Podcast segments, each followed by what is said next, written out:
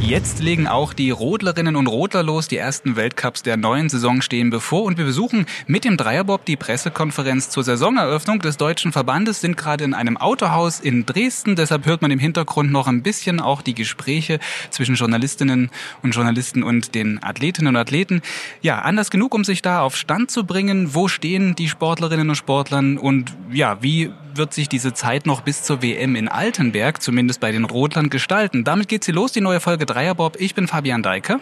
Und hier ist Tino Meyer und wir sind nicht alleine hier. Es ist ja ein Dreierbob, der heute mal wieder zum Dreierrodel wird. Wir haben bei uns zu Gast die Julia Taubitz. Genau, Rennrodlerin aus Annaberg-Buchholz, ja, Weltklasse-Rennrodlerin. Du bist aus der letzten Saison als Gesamtweltcup-Siegerin herausgegangen. Ist das jetzt so, wenn du auf die neue Saison blickst, ein Ziel, das du erreichen möchtest, das wieder zu erreichen? Ja, also ich sag mal so, wenn man einmal so eine Gesamtweltcup-Kugel in der Hand gehalten hat, dann ist es natürlich schon ein enormer Anspruch, ähm, die dann auch zu verteidigen. Ähm, der Gesamtweltcup ist für mich einfach so ein Zeichen, dass halt die ganze Saison relativ gut lief. Du darfst dir ja schon so ein bis zwei Fehlschüsse mal erlauben, aber im Großen und Ganzen musst du halt schon richtig gute Leistungen abrufen können. Und von daher finde ich da den Stellenwert auch recht hoch. Und ja, da ist es schon mein Anspruch natürlich, den zu verteidigen, zu den Weltcups einfach so meine Bestleistung abrufen zu können. Und ja, dann kommt natürlich auch noch der Höhepunkt, die Heim-WM äh, in Altenberg mit dazu. Wie groß ist denn da jetzt schon das Kribbeln? Ach, ehrlich gesagt noch gar nicht so groß vorhanden. Also wir fliegen jetzt erst nächste Woche ja nach Amerika, wo erstmal allgemein der Weltcup losgeht. Da kribbelt es eher so zu sehen, okay, wo stehe ich wirklich international? Die Vorbereitungen jetzt im Herbst national liefen gut. Da ist eigentlich alles auf einem guten Stand, aber dann wirklich so, dass ich das erste Mal wieder mit den Ausländern messen zu können, das ähm, ist schon immer noch mal mehr Kribbelmodus im Bauch. Und du gehst mit einer neuen Rolle in die Saison. Zumindest ist das unser Eindruck. Nathalie Geisenberger hat ihre Karriere beendet und damit bist du automatisch die neue Vorzeigerodlerin oder die Nummer eins im Team. Siehst du das genauso? Ja, ich sag mal so, die Natalie und auch die Diana hatten ja schon mal eine Babypause auch eingelegt. Deswegen ist es für mich da irgendwo nichts Neues, ähm, da jetzt so an die oberste, beziehungsweise ich sag einfach mal so an die älteste Stelle zu rutschen. Ähm, ich finde, wir sind allgemein schon in den letzten Jahren ein sehr gutes Damenteam. Da kann auch jeder mal an die Spitze reinfahren. Deswegen finde ich das immer ja ein bisschen blöd, dann zu sagen, so das ist die Nummer eins von Deutschland, weil wir haben eigentlich mehrere Nummer Einsen. Von daher ähm, ja bin ich einfach immer noch die Julia, die super gerne rodelt und äh, am liebsten halt Sieger einfahren möchte. Du sagtest gerade, ja, nicht die Älteste im Team zu sein. Du bist 27, wenn man so will, bist du jetzt ähm, in der Mitte dieses Leistungssportlerlebens so angekommen, würde ich mal so grob ungefähr einschätzen. Ähm, und jetzt in dieser Rolle zu sein, ist das, auch wenn du es gerade ein bisschen ausweichend gesagt hast, nicht doch irgendwie ein anderes Drucklevel dann, das auf dich lastet? Also ganz ehrlich gesagt gar nicht. Ähm, das kam damals wirklich 2019 war das, glaube ich, wo halt ähm, Natalie und Diana schwanger waren und die Tatjana ihre Karriere beendet hat. Da bin ich halt wirklich so vom Küken zum Leitwolf, haben immer viele geschrieben, ähm, so reingerutscht. Aber seitdem an ist es für mich eigentlich so eine normale Rolle. Also ich habe jetzt auch, als die Natalie letztes Jahr zurückkam, das jetzt nicht irgendwie äh, negativ gesehen oder dass sie mich dann wieder so in den Schatten von ihrer selbst rutscht, sondern für mich war es immer so, ich kann mit ihr mitfahren. Ich habe sie auch schon oft geschlagen, deswegen standen wir eigentlich so auf einem Level.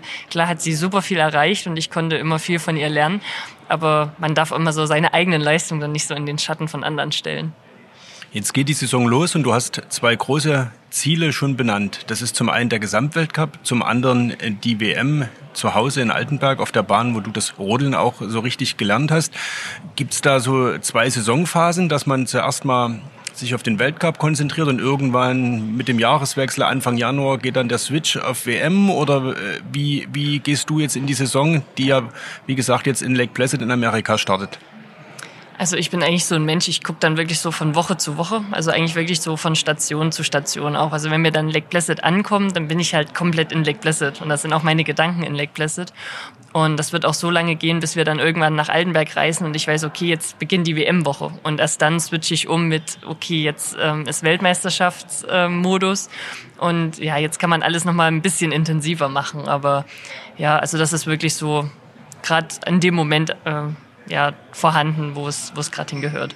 Dann lass uns mal so langsam an Altenberg herantasten. Es gibt ja äh, die WM, das haben wir gesagt, Ende Januar und, und ähm, zwischen Weihnachten und Neujahr fahrt ihr eine deutsche Meisterschaft in Altenberg. Das hat Tradition bei euch Rodler. Ne? Ihr fahrt immer dort die deutsche Meisterschaft, wo dann auch der Saisonhöhepunkt, wenn er denn in Deutschland stattfindet, ähm, sein wird.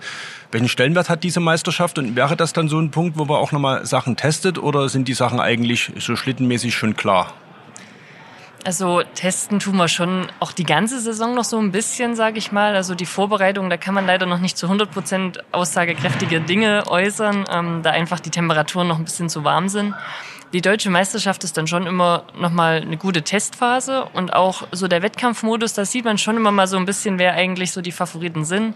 Klar kann man auch mal ähm, einen Fehler mit einbauen, das passiert dann, das ist nichts Schlimmes. Ähm, aber so für uns und auch für die Trainer ist es natürlich schon ein wichtiges Rennen, ne? obwohl sonst die deutsche Meisterschaft für uns ja eher so ein bisschen Larifari ist, muss man ehrlich sagen. Ne? Wir kommen da wieder aus Amerika, fahren dann gegen die Junioren. Ähm, für die ist das, glaube ich, dann schon immer noch mal ein Highlight. Aber für uns ist eher so, okay, ähm, es ist noch mal eine gute Testphase, um noch mal ein bisschen sich ähm, intensiver für die WM vorzubereiten. Jetzt reden wir über Altenberg bei den Bobleuten. Wenn die mit uns sprechen, sagen immer Altenberg, das ist die anspruchsvollste Bahn der Welt. Äh, gilt das für die Rodlerinnen und Rodler genauso? Also wäre ich jetzt ein Ausländer, würden die das, glaube ich, auch so sagen. Also ähm, so international gesehen ist Altenberg schon sehr, sehr anspruchsvoll und da passieren auch schon häufig ähm, auch viele Stürze, muss man leider sagen. Aber für mich ist es halt, es ist mein Wohnzimmer. Ne? Also ich bin da von klein auf gerodelt, habe da Ausfahrt 14 meine allerersten Fahrten gemacht. Also ich liebe diese Bahn und ich fahre da super gerne und ähm, von daher habe ich dieses Feeling da nicht so, wie es, oder ich denke fast alle Deutschen auch, ähm, nicht so das Feeling, wie es vielleicht welche denken, die halt sehr selten eher in Altenberg trainieren. Gibt es in deinem Wohnzimmer so Lieblingsecken oder Plätze? Also sage ich mal in der Bahn, hast du eine Lieblingskurve oder, oder wo du sagst, hey, da merke ich schon, wenn ich aus Kurve 3 so rausfahre, dann läuft der Lauf oder ja, also eigentlich mag ich die Passage aus Fahrt 9 sehr bis zum Kreisel runter. Also es ist eine lange Gerade. Und im Training ist es dann auch manchmal so, so wenn die Sonne geil steht oder so, dann kannst du auch wirklich mal hochgucken und das ganz kurz so mal abschweifen äh, von dem, was gerade passiert. Ist natürlich im Rennmodus dann nicht so. Aber da merkt man schon, okay, geil, es läuft gut, ich baue Zug auf. Und dann eigentlich so dann aus der 14 nochmal heraus, dann so das letzte Stückchen, wo dann nur noch zwei, drei weitere Kurven kommen. Also da, das sind schon so Momente, die kannst du gut genießen. Du hast den Rennmodus angesprochen und gleichzeitig glaube ich, ist es ja wichtig, auch hoch konzentriert zu haben, äh, zu sein und auch Routinen zu haben. Ist das nicht andererseits aber auch ein Stück weit gefährlich, wenn man sich in Altenberg zu gut auskennt, weil man vielleicht sagt, da komme ich auch mit geschlossenen Augen gut und schnell runter? Ja, schon. Das kommt zumindest so in diesen Qualifikationsphasen, wie wir es jetzt im Herbst haben, kommt das schon ab und zu vor. Ähm, das merkt man dann auch vom ganzen Mannschaftsverlauf. Ähm, Anfang der Woche sind noch alle konzentriert und da passt das auch. Und dann wird das immer mehr so zur Gewohnheit und du fährst da einfach runter, ohne dir groß Gedanken zu machen. Und dann bauen sich halt immer mehr so kleine Fehlerchen ein. Und das ist dann eigentlich das Gute, wenn du wirklich in dem Weltcup-Modus bist. Da hast du nur noch fünf Trainingsläufe und da gehst du einfach jeden zu 100 Prozent fokussiert ran, weil du da jeden Lauf ähm, richtig nutzen musst. Von daher ähm, ist es dann im Weltcup-Modus schon mehr so, dass du da richtig fokussiert auf die Läufe bist. Würdest du sagen, du hattest schon mal einen perfekten Lauf in Altenberg? Ich meine, du bist da so oft runtergefahren und kennst jeden Millimeter. Wie ist das? Nee, ich denke nicht, weil sonst würde er mir direkt einfallen. Vielleicht kommt ja der perfekte Lauf noch. Ich hätte da so ein Datum im Hinterkopf, wann der kommen sollte. Ähm, blicken wir vielleicht mal noch in die Vergangenheit.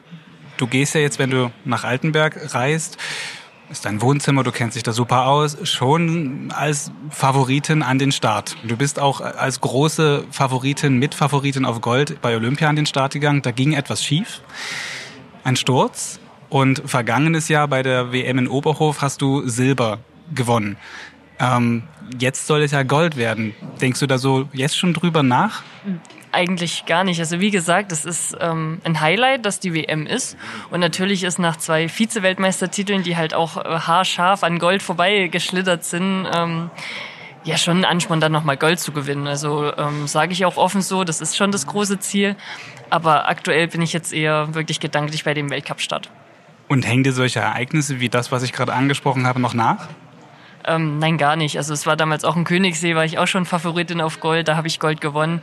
In Peking, wenn man den Einlauf wegnimmt, war der Rest auch ganz solide. Also das kann, glaube ich, mal passieren. Das ist halt so.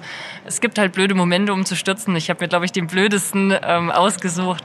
Aber mein Gott, das ist halt ähm, ein Schritt in meiner Karriere, ähm, ein kleiner Rückschritt gewesen. Aber ich glaube jetzt so daraus zehrend aus den Erlebnissen ähm, bin ich wesentlich stärker geworden als vor Olympia.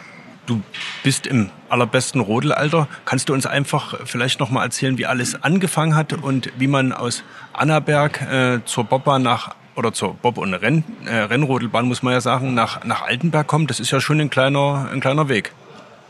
Ja, genau. Also ich bin in Buchholz aufgewachsen und da auch zur Grundschule gegangen und habe einen fünf Jahre älteren Bruder. Und bei dem haben sie damals in der Grundschule Werbung gemacht von Oberwiesenthal aus. Da wird ja Rodeln trainiert.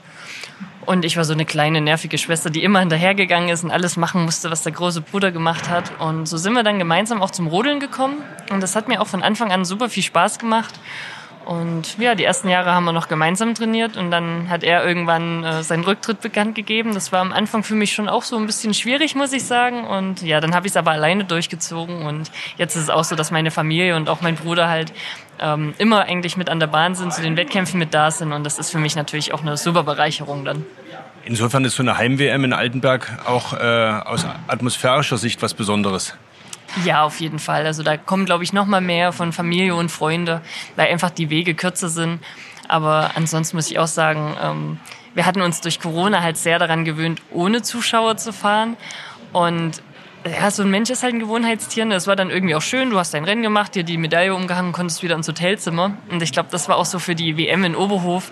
Da waren auf einmal so viele Menschen da und auch so viele Familie, Freunde, so Menschen, die du einfach gern hast, dass dabei ganz vielen super emotionale Momente entstanden sind. Und ja, ich denke, das wird in Altenberg dann wieder ähnlich werden. Weil wir gerade über Wege gesprochen haben, fällt mir äh, Olympia 26 ein. Da wird es womöglich auch lange Wege geben, beziehungsweise der Weg äh, der Bob äh, Skeletonis und, und Rennrodler wird nicht in Cortina äh, entlang führen, sondern woanders. Wie erlebst du jetzt diese Diskussion um die Absage aus Cortina und die Suche nach einem alternativen Eiskanal? Ja, das sind, glaube ich, sehr traurige Stunden für unsere Sportarten, muss ich ganz ehrlich sagen, weil es ist halt Olympia, das, das muss für uns irgendwie in einem Land stattfinden, ne? dass du einfach dieses olympische Flair mitbekommst. Und ansonsten wäre es für uns halt ja, wie eine erweiterte Weltmeisterschaft. Du bist halt mit Bob und Skeleton dann zusammen. Aber ich glaube, für die meisten Sportler wäre es schon am schönsten, wenn einfach Italien nochmal eine Lösung findet, dass wir auch dort mit ähm, einfach vor Ort sein können. Ansonsten ist es mir ehrlich gesagt prinzipiell recht egal, wo es hingeht. Hauptsache Olympiasiegerin. ja, Hauptsache besseres Olympia. Das fängt ja schon wieder mit dem Druck an hier. Nein, das nicht, aber ähm, schön wäre es schon, weil nach den Corona-Spielen, vor allem auch in China, wo du auch gar nichts so großartig von Olympia mitnehmen konntest, wäre es halt super schade, wenn wir gleich nochmal so ein komisches oder abgespecktes Olympia erleben würden. Von daher hoffe ich einfach mal, dass ähm, ja, Italien da irgendwo nochmal eine Lösung finden. Und jetzt geht die Saison bald los in Lake Placid, die letzten Tage stehen bevor. Gibt es da besondere Rituale? Die Schlitten sind ja schon auf dem Weg nach Amerika. Du bist also jetzt in den letzten Tagen ohne deinen Schlitten. Was passiert dann noch? Du hast mir im Vorgespräch erzählt, es ist ja Vorweihnachtszeit, du gehst auf jeden Fall noch einkaufen. Ja, genau. Also ähm, ich besorge auf jeden Fall noch Stollen, weil der muss da mit rüber, sonst wird das nichts. ähm, und die Räucherkerzen und ein kleiner Schwibbogen werden auch immer mit eingepackt, damit man so ein bisschen heimisches Weihnachtsfeeling auch bekommt. Ja, ansonsten freue ich mich einfach sehr wieder auf die Reise. Ich mag auch die langen Flüge, muss ich sagen. Ich sitze da gerne mal im Flugzeug und auch mal wirklich so ohne Telefon einfach mal äh, bisschen dahin schwelgen, den gedankenfreien Lauf lassen. Und ja, dann freue ich mich einfach auf die kalten Temperaturen in Lake Placid. das ist ja schon ein bisschen anders auf lange Flüge freuen. Das sagen andere Sportler, die wir hier manchmal so sitzen, haben komplett das Gegenteil. Was machst du auf so einem langen Flug? Gibt es da irgendwelche Sachen, mit denen du dich da beschäftigst, weil du sagst, du machst es so gerne? Ähm, also natürlich plane ich so ein bisschen ne, wegen Jetlag. Also es könnte gut passieren, dass ich jetzt hauptsächlich versuche zu schlafen, um einfach dann da drüben fit zu sein. Aber ansonsten lese ich da gerne, schaue auch gerne mal Filme, weil das ist auch so was, was ich sonst so gut wie gar nicht mache. Also einfach mal so rumliegen und Film gucken und nur auf diesen Film zu achten, ist halt voll selten. Deswegen ist es für mich so ein bisschen Entspannung. Ähm, und äh, was auch immer sehr wichtig ist, ich tue auch mal so mein äh, Telefon ausmisten, also mal Bilder löschen und sowas, so die Dinge, wo du sonst einfach nie Zeit dafür findest. ich hätte noch einen Tipp, sie kann einen guten Podcast hören auf dem Weg. Oder das, genau, richtig. ja, Julia, da sagen wir vielen Dank für das Gespräch. Würden uns gerne mit dir für Ende Januar verabreden, spätestens in Altenberg und sind gespannt, äh, was du uns dann erzählst von der Heim-WM auf deiner Heimbahn. Sehr gerne, da bin ich am Start. Ja, das also Julia Taubitz, sie sagte, sie sei am Start, wenn wir dann wieder kommen mit unserem Dreier Bob für ein Gespräch, was wir dann im Januar bei der WM in Altenberg führen. Wir sind aber auch immer noch nach wie vor am Start bei der Pressekonferenz hier in einem Autohaus in Dresden, in einem BMW Autohaus, das kann man vielleicht an dieser Stelle noch dazu sagen, ähm, wo der deutsche Verband die Saison vorgestellt hat, beziehungsweise so die Eckdaten präsentiert hat. Und da gab es auch die ein oder andere Nachricht, die ja aufhorchen ließ. Das stimmt, äh, Fabian. Wenn wir über deutsche Erfolge im Eiskanal reden, und da können wir ja einige immer wieder benennen, reden wir ganz oft auch über die gelben Bobs, die gelben Jacken. Das ist immer das Markenzeichen gewesen für deutsche Erfolge. Hat man auf dem Podium immer gesehen, meist ganz oben äh, jemand mit einer gelben Jacke an. Und das Bild wird äh, demnächst sehr sicher der Vergangenheit angehören, denn das äh, ist heute hier bekannt gegeben worden. DHL zieht sich als Premium-Partner des deutschen Verbandes zurück, beziehungsweise man geht getrennte Wege nach dieser Saison. Das heißt, in dieser Saison werden wir sehr wahrscheinlich noch oft gelbe Jacken auf dem Podium sehen. Aber ab dem Winter 24, 25 sucht der deutsche Verband jetzt nach einem neuen Premium-Partner. Ja, und wie diese Suche läuft und wie es auch dazu gekommen ist und was das jetzt eigentlich alles im Einzelnen nochmal bedeutet für den Verband, für die Sportlerinnen und Sportler, das haben wir gefragt, den Vorstand des Bob- und Schlittenverbandes für Deutschland, Alexander Resch. Der Winter beginnt und damit natürlich auch die Saison im Eiskanal mit den Bobfahrern, Rodlern und Skeletonis. Bei uns jetzt Alexander Resch, Vorstand des Deutschen Bob- und Schlittenverbandes. Und wir wollen einfach mal fragen, wie gut ist der Verband aufgestellt? Wie, äh, wie gut sind Sie, die Sportler, vorbereitet auf die neue Saison? Ich sehe uns sehr gut aufgestellt, speziell im sportlichen Bereich. Äh, da leisten unsere Trainer, äh, unsere Cheftrainer, unsere Mannschaften hervorragendes. Da ist mir nicht bang. Da muss man einfach sagen, Kompliment, was hier von unseren Teams, von unseren Mannschaften geleistet wird, äh, das passt picobello. Und es ist eine ganz besondere Saison. Wir haben eine Heim-WM in Altenberg für die Rodler und wir haben eine Heim-WM in Winterberg für Bob und Skeleton. Das heißt, äh, deutsche Medaillen sind vorprogrammiert. Ja, ähm, das äh, meint man immer, dass das so ein Riesenvorteil ist. Das ist es mit Sicherheit auch. Aber gerade die Athletinnen und Athleten müssen mit dem Heimdruck ja umgehen. Das ist eine Heim-WM, äh, da, da liegen bei dem einen oder anderen, möglicherweise auch bei den Jüngeren, die Nerven blank. Ich weiß das selber, wie das bei uns 99 am Königssee war. Da rutscht ja mal das Herz mal ganz schnell in die Hose. Also damit müssen die Athleten umgehen. Und, äh, und auch da sehe ich uns gut aufgestellt. Äh, wir haben äh, hervorragende äh, Rahmenbedingungen, sowohl in Altenberg als auch in Winterberg. Und äh, ich freue mich auf äh, spannende Wettkämpfe. Ich glaube, das muss man immer betonen. Äh, natürlich freuen wir uns total, wenn viele Medaillen kommen. Aber ich glaube, was wir alle uns wünschen, die mit dem Herz beim Sport dabei sind, das sind spannende Zweikämpfe. Äh, das sind einfach äh, äh, spannende Matches, die hier sich unsere Athleten leisten. Das ist doch das, was wir sehen wollen und wo wir uns dann alle freuen, ähm, wenn wir das gut über die Bühne gebracht haben. Wie viel Druck kommt da von Seiten des Verbandes? Stichwort Medaillenvorgabe? Natürlich haben wir hier unsere Korridore, die wir erreichen müssen, in denen wir uns bewegen äh, müssen und auch sollen. Ähm, die konnten wir und haben wir zurückliegend ja immer erreicht, zum Teil auch äh, übererfüllt. Ähm, aber da geht man eigentlich, also zumindest was ich jetzt von mir so sagen kann, da muss man gelassen damit umgehen. Ich bin es gewohnt, dass ich immer viel Druck im Kessel habe, also dass man ähm, äh, einen Leistungsdruck hat und ähm, und dem muss man einfach äh, ganz nüchtern ent, entgegentreten. Man muss hier schauen, dass die Hausaufgaben gemacht sind, dass die Teams entsprechend ihre Leistung abrufen, dass die Rahmenbedingungen passen. Äh, das sind unheimlich viele äh, Schlüsselpositionen, die letzten Endes zu so einem Erfolg beitragen. Und äh, das ist, sage ich mal, speziell was äh, uns im Vorstand und auch in der sportlichen Führung zusammen mit unseren Cheftrainern damit bewegt, dass wir hier bestmögliche Rahmenbedingungen stellen, die dann einfach diese äh, Erfolge ermöglichen. Wie viel Druck äh, haben Sie als äh, Verband, als Vorstand? Sie haben äh, heute bekannt gegeben, dass DHL ein Premium-Partner ab der kommenden Saison, also nicht die, die jetzt beginnt, sondern äh, die darauffolgende, dass sich da die Wege trennen zwischen Deutschen Verband und DHL für alle, die jetzt nicht ganz so intensiv in dem Sport dabei sind, das sind die, die für die gelben Jacken und für die gelben Bobs äh, sorgen. Äh, ja, was, was bedeutet äh, das für den Verband und auch ja, für die Sportler selber? Gelbe Bobs und gelbe Jacken wird es ja dann ab der Saison 24, 25 vermutlich nicht mehr geben. Nö, die wird es ab der kommenden Saison nicht mehr geben. Das ist so, das ist sehr schade, weil es eine äh, sehr, sehr lange Partnerschaft äh, war und für diese Saison noch ist, äh, wo wir alle viel Spaß hatten. Wir hatten gerade mit dem Dirk Behrendt auf operativer Ebene, äh, mit dem ganzen Team äh, viel Spaß. Wir hatten äh, tolle Aktivierungen. Sowas schmerzt natürlich, wenn es hier Schluss ist. Aber es schmerzt auch äh, natürlich in der Kasse, weil wir reden hier schon über einen äh, beträchtlichen Betrag. Da ähm, viel Druck machen hilft da nichts. Man muss der Sache realistisch äh, begegnen.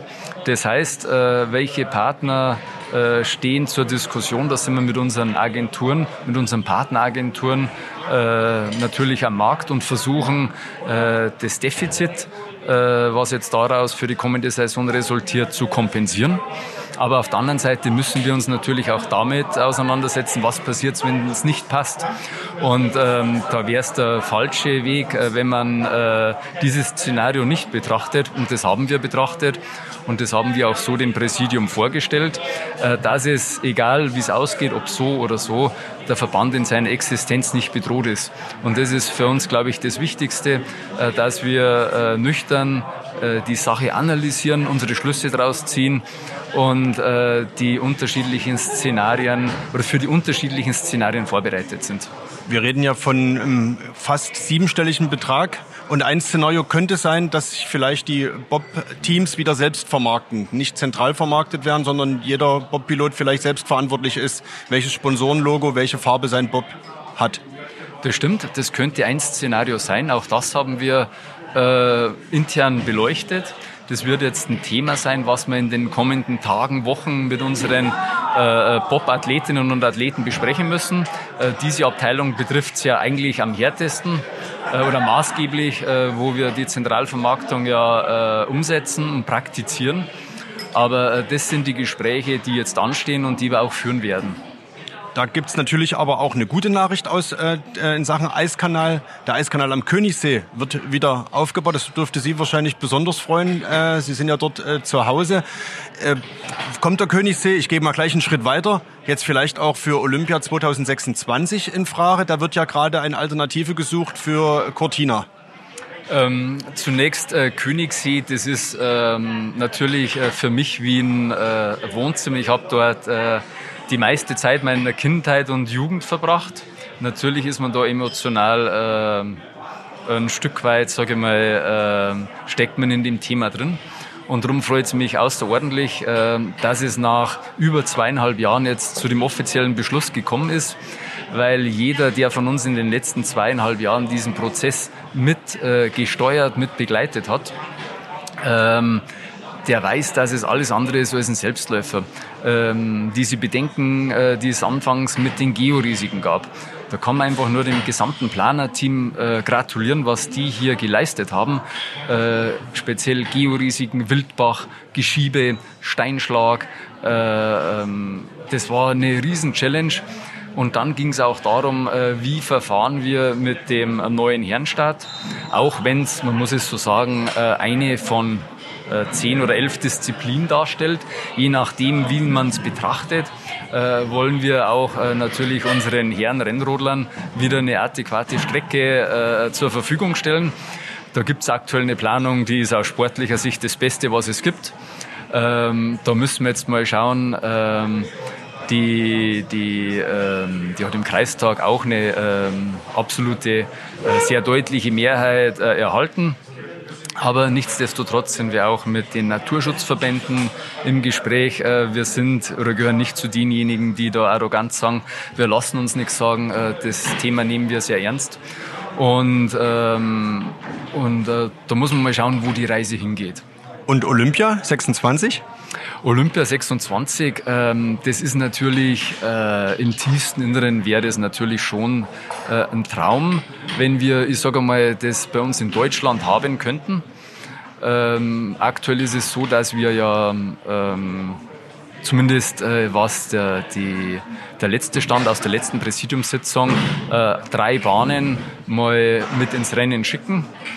Ähm, sprich äh, Altenberg, Winterberg und den Königssee. Und äh, die Entscheidung wird aber dann, äh, so wie es für uns jetzt darstellt, von Milano getroffen. Äh, ich denke, weil die konkrete Frage auf den Königssee gekommen ist, wenn es alle wollen, wenn es alle wollen, dass hier Olympische Spiele für Rennrodel, Bob und Skeleton stattfinden, dann ist es mit Sicherheit möglich. Aber dann muss ich sage mal so, da muss jeder Player auch seinen Part übernehmen. Sei es die Bundesregierung, sei es die Regierung von Oberbayern, sei es der Landkreis.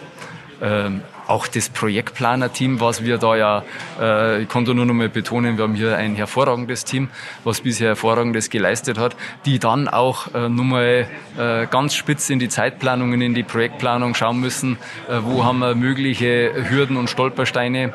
Äh, wir brauchen äh, den Landkreis und natürlich äh, wir im BSD, die ja dann maßgeblich mit als Betreiber der Sportstätte mit eingebunden werden. Wir müssten auch ein Team formieren, was weit über das Bestehende jetzt hinausgeht, um sowas bewältigen zu können. Und wenn hier alle Parameter auf grün stehen, dann äh, wäre es aus unserer Sicht äh, mit Sicherheit darstellbar und denkbar. Klingt nach einer kleinen Mammutaufgabe. Insofern würde ich vorschlagen, wir starten jetzt erstmal in die Saison und dann schauen wir weiter. Viel Erfolg dafür und alles Gute. Dankeschön.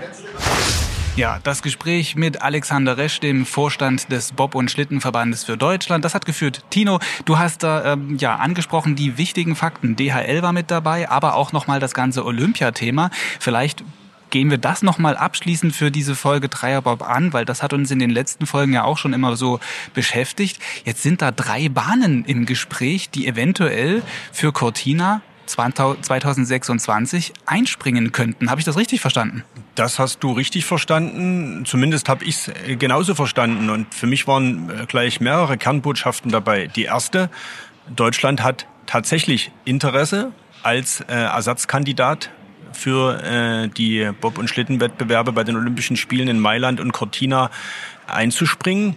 Der größte Wunsch, das, äh, daran ändert sich nichts, aller Beteiligten wäre, dass man in Italien eine Lösung findet. Cesana, die Olympiabahn von 2006, wäre eine mögliche Alternative. Die Italiener prüfen das jetzt noch. Sollte das nicht zustande kommen, braucht man einen Ersatz und Deutschland, wie heißt es so schön, wirft jetzt tatsächlich seinen Hut in den Ring und die zweite Kernbotschaft, die uns der Alexander Resch gerade äh, gesagt hat, es kommt dafür konkret drei Bahnen in Frage. Winterberg, Altenberg und eben auch, und das ist vielleicht für den einen oder anderen das Überraschendste, der Königssee, weil diese Bahn ist bis jetzt noch, ich sag mal etwas äh, äh, flapsig in Schutt und Asche, wird aber im nächsten Jahr äh, repariert und mit äh, olympischem Rückenwind, so möchte ich es mal sagen, könnte das Ganze natürlich auch noch etwas schneller gehen. Ja, sind wir gespannt, wie das in dieser Sache weitergeht. Wir bleiben natürlich die gesamte Saison vermutlich mal äh, an diesem Thema dran, wie es insbesondere um diese Olympiabahn 2026 weitergeht. Ja, diese Folge Dreierbob, der Saisonauftakt bei dem beim deutschen Bob- und Schlittenverband, der hier offiziell heute eingeläutet wurde, der ist gemacht und wir, ja, wir gehen auch weiter in die Bahn. Genau, wir starten jetzt so richtig in die Saison. Julia Taubitz hat es gesagt. Es beginnen jetzt auch die Rodelwettbewerbe, nachdem Bob und Skeletonis schon in China an die Saison gestartet sind. Der Winter beginnt also so richtig und, das kann man an der Stelle dazu sagen, auch hier in Dresden gab es heute die ersten Schneeflocken. Das heißt, der Winter ist da. Ein besseres Schlusswort könnte ich jetzt nicht finden. Das war's mit dem Dreierbob für diese Folge. Bis zur nächsten. Tschüss.